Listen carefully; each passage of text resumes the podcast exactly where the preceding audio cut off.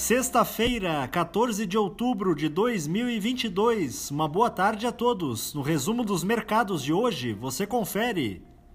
O Ibovespa terminou o dia em baixa de 1,95% aos 112.072 pontos, não conseguindo resistir à aversão ao risco que veio dos mercados norte-americanos ao longo da tarde com os investidores renovando suas preocupações com a inflação e a recessão em vários países do mundo.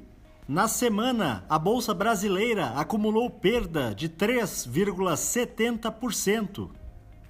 Na ponta positiva, as ações da Eneva, em alta de 0,75%, avançaram com a informação de que a empresa concluiu a aquisição das centrais elétricas de Sergipe, que tem como principal ativo a usina termoelétrica Porto de Sergipe 1, localizada na Barra dos Coqueiros. Na ponta negativa, os papéis da PetroRio, em baixa de 2,24%, acompanharam o recuo dos preços do petróleo, que caíram por conta dos temores renovados em relação à possibilidade de uma recessão global.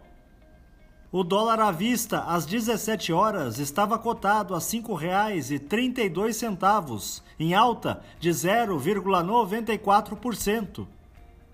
Já no exterior, as bolsas asiáticas fecharam em alta em meio à divulgação da inflação anual ao consumidor chinês, que atingiu 2,8% em setembro, ainda abaixo do teto de 3% estabelecido pelo governo.